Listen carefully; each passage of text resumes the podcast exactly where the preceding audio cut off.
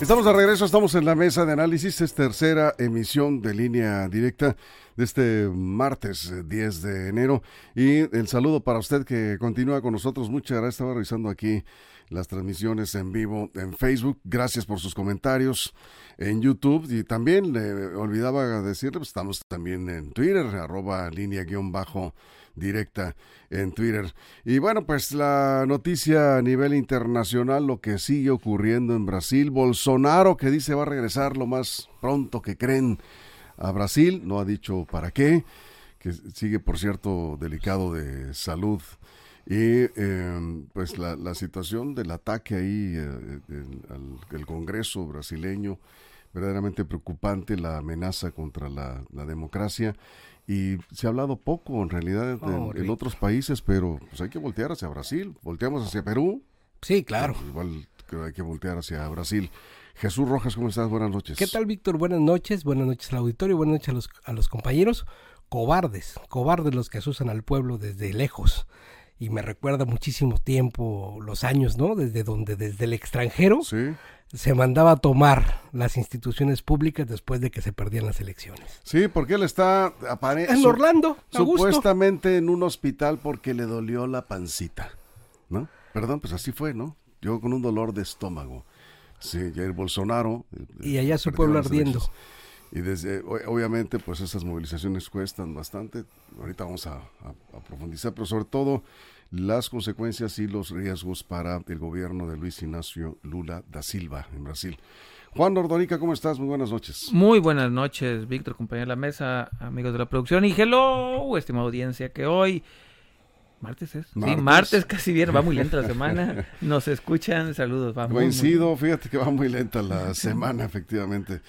Armando Ojeda, ¿cómo estás? Muy buenas noches. Es un gusto saludarlos, compañeros. Aquí estamos listos para iniciar cuando tú lo digas, compañero Víctor Torres. Bueno, pues aquí estamos precisamente para... eh, pues hay que voltear hacia Brasil, por supuesto, revisar este tema esta tarde, salirnos un poquito de lo que regularmente ha sido noticia en estos días, un poco volteando hacia este país que tiene una gran importancia en América y, eh, bueno, hay que decirlo, ¿no? Es un, es un país que ha dado mucho de qué hablar, sobre todo de lo que se refiere ahora al regreso de Lula eh, que es presidente por segunda ocasión y bueno, Lula tiene toda una historia, pero pues parece que no va a ser fácil. Que eh. también tocó la cárcel. También estuvo en la cárcel, Tocó efectivamente. piano, como Sí, dicen en mi sí, pueblo, sí, ¿no? así es.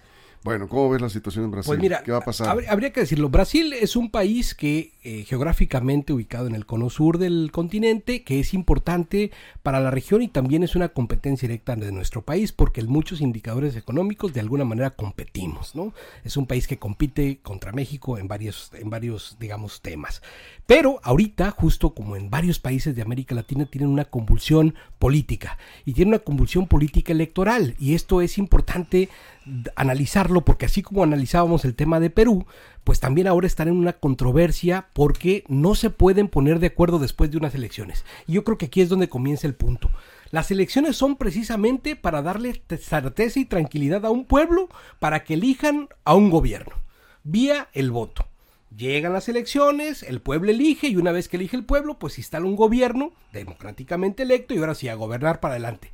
Pues resulta que el que pierde no queda conforme, se va del país y desde allá del exilio manda a sus huestes a reventar las instituciones, a decir que las elecciones fueron fraudulentas, dando sus argumentos, ¿no? A mandar al diablo esas instituciones y entonces toman algunos que creen este discurso, incendian, violentan, quebrantan y empieza una convulsión social, pero con este personaje no al frente de las revueltas, desde la comodidad, desde el extranjero, No, está en un hospital. ¿no? E- exigiendo Sí. que, que- que- que se vuelvan las elecciones, porque él considera que hubo un fraude electoral, que él perdió a la mala. Eso es lo que dice eh, Bolsonaro. Juan.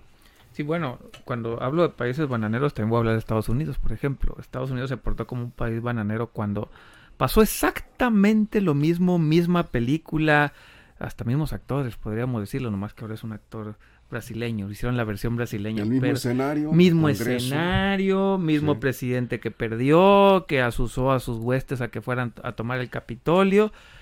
Acaba de pasar lo mismo en Brasil, exactamente lo mismo. Un presidente autoritario, totalitario, que cree que la democracia es propia y suya, y no importa que sean de derecha, izquierda, de centro o de lo que sea. En este caso de derecha. Es de derecha, también en Estados Unidos Trump era de derecha, Así el es. señor Bolsonaro de derecha. Incluso, y en verdad no lo digo de broma, en una de esas Trump hasta le dijo, haz esto, aviéntate este, porque son muy amigos, son, lo ha dicho el señor Trump, que son amigos de Bolsonaro, aviéntate este numerito. A mí me salió bien. Tienen Casi, algo casi. en común, ¿no? Eh, pues muchas cosas. Tienen mucho dinero los Tienen dos. mucho dinero. Sí. Son, hagan de cuenta que Bolsonaro es el Trump eh, norteamericano y, y Trump es el Bolsonaro, eh, perdón, bueno, ahí viceversa, uno es el otro, Sí. son, son espejos uno del otro.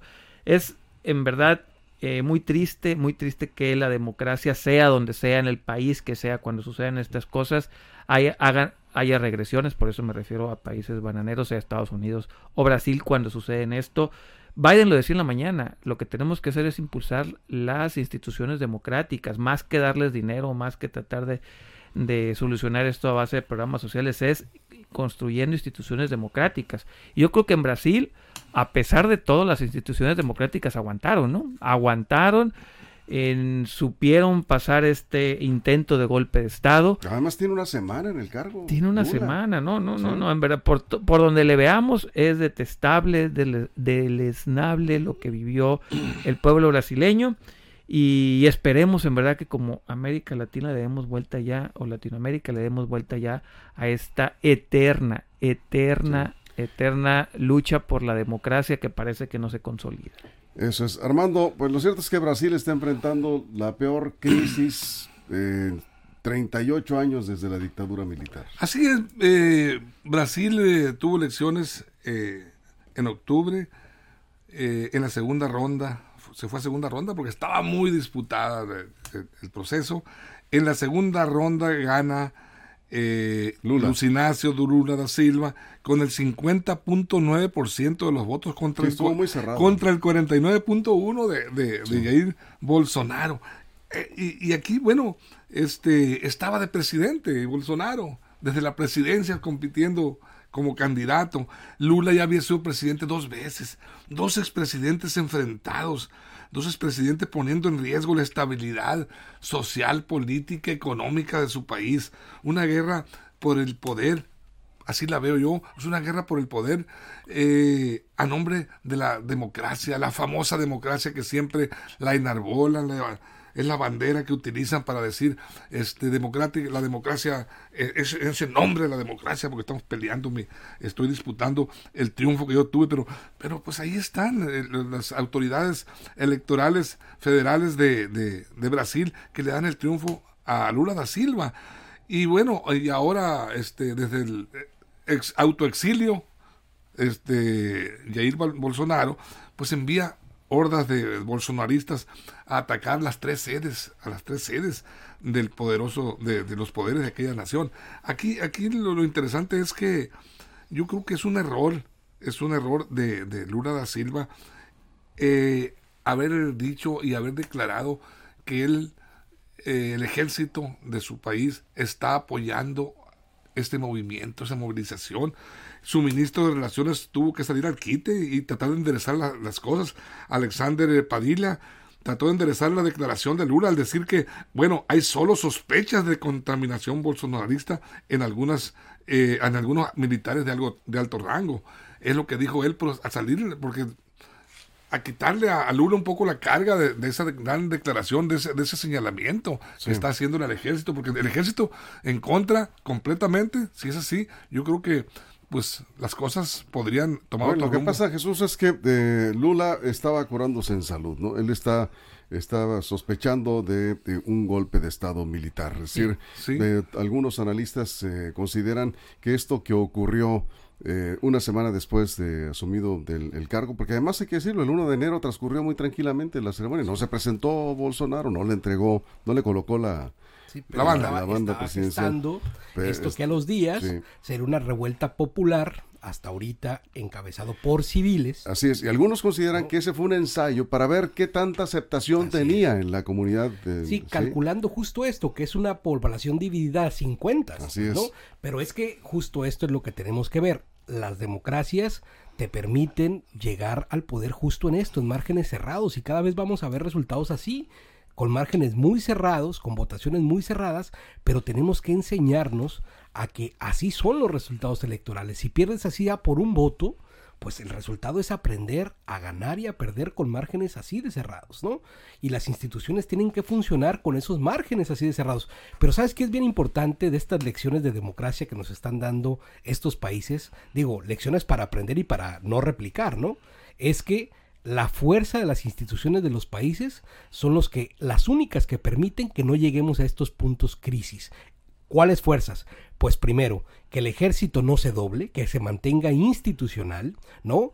Que los poderes ejecutivos, legislativos no se doblen ni se mantengan institucionales y que, por supuesto, todos los poderes sigan en el mismo cauce constitucional, porque si no, entonces se cae en una parálisis y en lo peor que puede tener un país, una convulsión de guerra. Vamos a una pausa, vamos a regresar ahorita, de, vamos a la pausa en radio, nos quedamos sin comerciales en redes sociales. ¿Por qué estamos hablando de esto? Porque pues Brasil es la, economía más importante de, América, de América Latina. ¿eh? Estamos hablando de un país que evidentemente pues eh, llama la atención porque no ha podido eh, lograr una estabilidad política a raíz de, y no tiene poco tiempo esto, ¿eh? estas disputas que, que, se han dado han llevado al país a severas crisis, pero hoy este, la situación es verdaderamente preocupante ante el temor de un golpe de Estado, un golpe militar, que es lo que está teniendo Lula. Vamos a la pausa, nos quedamos sin comerciales en redes sociales, estamos en la mesa de análisis, nosotros continuamos. Línea directa, información de verdad. Bolsonaro es militar, hay que decirlo. ¿Cómo? Bolsonaro es militar. Ándale. Sí, es, es un exmilitar, eh, pues obviamente tiene, tiene ligas con, con, el poder, con el poder castrense y pues seguramente ahí se agarró. No digo que todo el ejército brasileño, que por cierto el ejército brasileño es de los más disciplinados de toda América, ¿no? Está entre los de los primeros países de pues América. Pues algo, algo vio Lula que salió a declarar, ¿no? Es que Bolsonaro es militar. Bueno, pues eh, sí, pero... pero sí, por eso tiene razón. En... Ahora, cuando reclama fraude Bolsonaro, eh, irregularidades, pues no, no, es creíble, ¿no? Porque si, si alguien tiene ventaja en las elecciones, es el presidente que está en funciones es el poder, o sea, el que tiene en todo caso el recurso. Eh, Lula hizo pues una gran campaña y hay un hartazgo en Brasil, ¿no? Se, no se han manejado bien, no se manejó bien este gobierno, sobre todo en la crisis de, del eh, COVID. Y, con la pandemia, pues la verdad es que la gente lo, quería incluso sacar ya del, del poder. Pues, se vinieron las elecciones, pierde la elección con ese margen tan pequeño, como decía Jesús, así van a ser, así han sido. Ahorita, ahorita voy a comentar algo algo interesante del, sistema electoral brasileño que, que, hace poquito aquí en México lo, lo Bueno, pues el, caso es que es importante, Armando, también porque son escenarios que podríamos, podríamos estar viendo en el 24 en México, ¿no? Sí, sí, por supuesto que podríamos. Víctor se corre el riesgo. entre más se, se equilibren las fuerzas políticas y más, más alto es el riesgo de problemas postelectorales. Y de problemas, eh, revueltas sociales. Revueltas sociales. En México, eh, hay que decirlo, se están organizando los partidos de oposición para hacer bloques opositores y si logran esas alianzas, se van a equilibrar las fuerzas políticas en México. Y ojalá que no, pero sí, sí podría ocurrir. Eh, podrían ocurrir desmanes postelectorales aquí en México y bueno, no lo deseamos por supuesto porque no es conveniente para ningún país, para ninguna sociedad caer en esos tipos de confrontaciones civiles, pero bueno, sí está. Y allá, allá volviendo a, a Brasil, eh, la realidad es que eh, este, las, las encuestas mismas, las encuestas mismas siempre dieron, pusieron arriba a Lula sobre Bolsonaro. Siempre estuvo en, en, tres, cuatro puntos, siempre parejos, pero tres, cuatro puntos que significaban varios millones de votos eh, en, en, cuanto al padrón eh, electoral de, de, Brasil. Y, y, eso, bueno, a Bolsonaro, Bolsonaro le, le, le, motiva o lo motivaron a protestar o a buscar este, de, derrotar en, en, una lucha jurídica, no sé, o social, de hordas a, a, Lula. ¿Por? Porque se acercó demasiado a las, a las un punto cuando mucho de diferencia y, y ahí está el donde, donde nace la discordia, ¿no? Bien. ¿Quién sabe qué tanta razón tiene? Estamos, estamos regresando. Vamos a regresar. Sistema informativo más fuerte del noroeste de México.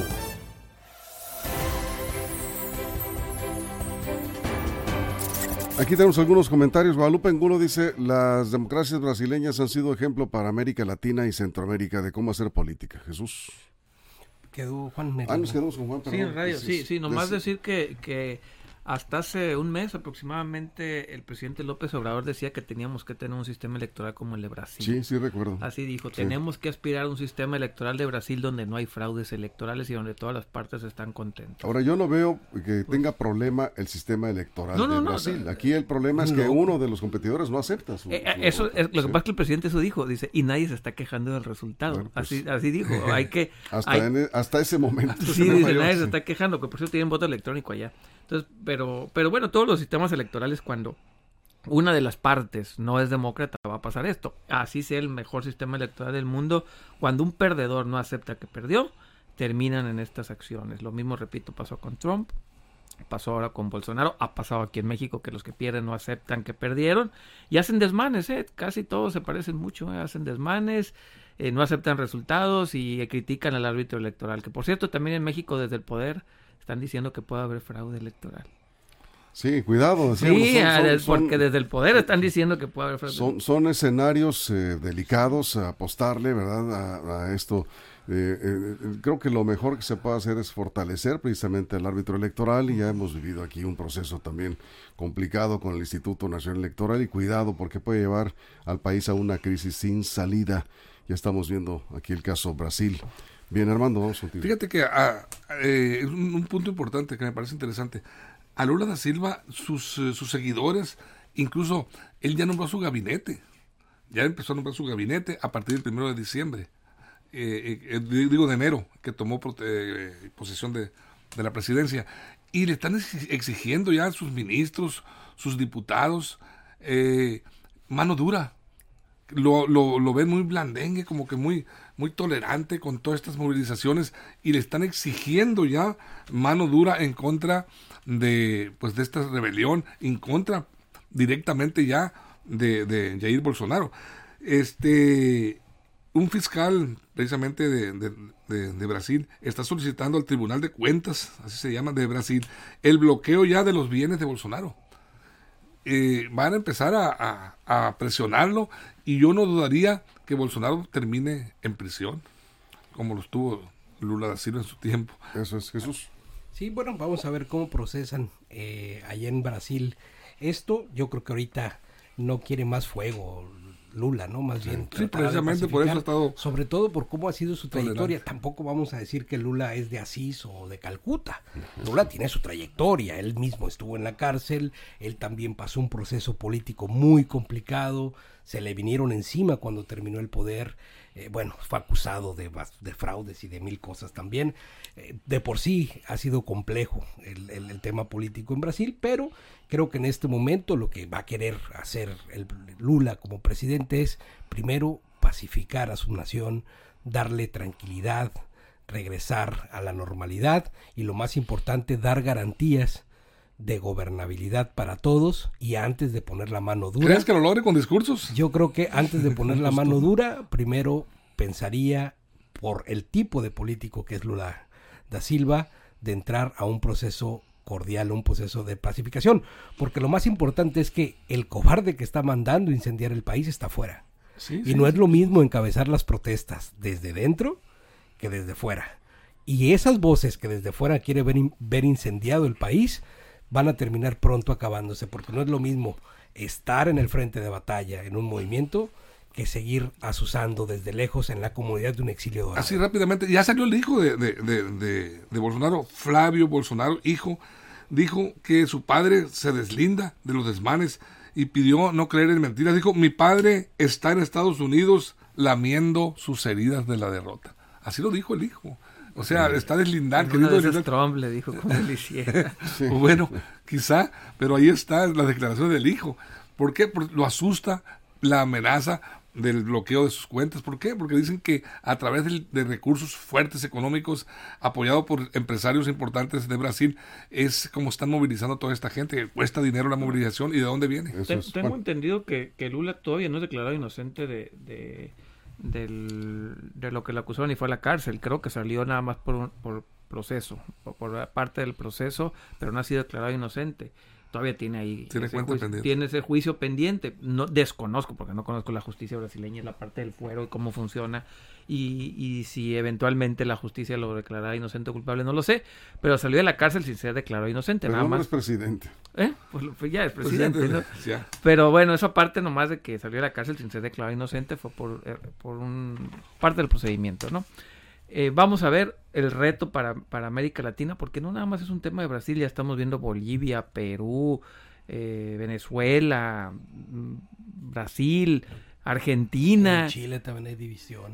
pero en Chile todavía no han llegado a eso, afortunadamente. cuando hicieron la constitución hubo bastante. Ah, no, no, pero en los últimos 20 años, digamos que no han pasado por ahí. Argentina, sí, es que están Argentina, en muchos países. Y es una, es una tragedia que, ¿por qué América Latina? Nicaragua siempre Nicaragua tiene que pasar por estos procesos, no maduramos, seguimos en la niñez política, ni siquiera estamos en la adolescencia, seguimos peleándolo, no construimos eh, instituciones democráticas y bueno, esperar que a México no llegue esta ola, porque es una ola finalmente que viene de Sudamérica de... Hasta Estados Unidos. De, de inestabilidad, sí, Estados Unidos ahora con Trump. Ahora, por cierto, ¿cuál ha sido la postura de Joe Biden, el presidente de Estados Unidos, de, apoyo a Lula, no? Apoyo también Trudeau. los tres presidentes de la cumbre mandaron su solidaridad con, con Lula da Silva. A diferencia, fíjense, Perú, en Estados Unidos eh, estuvo a favor, digamos, de, de quitar al presidente.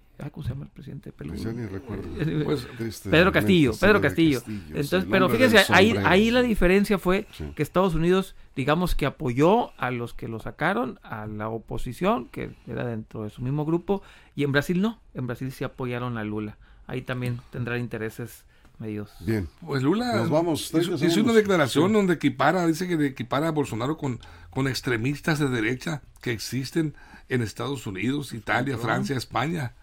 Eh, no más falta ponerle nombre. ponerle nombre.